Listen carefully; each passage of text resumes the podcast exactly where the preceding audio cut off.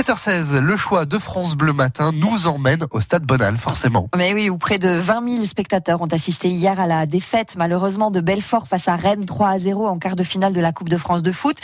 Mais les Belfortins sortent la tête haute. Nicolas Villelme a vécu la rencontre en tribune au milieu des supporters.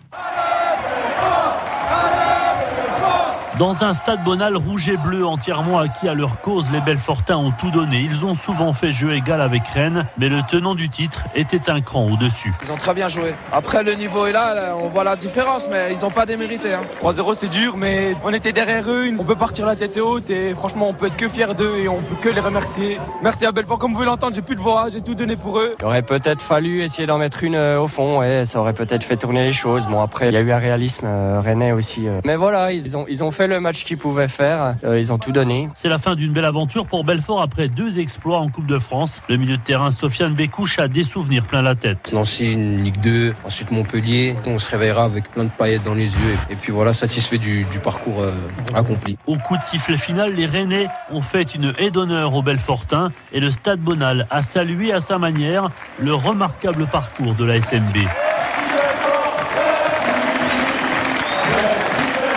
Le milieu de terrain de Belfort, Isaac Umdenstock.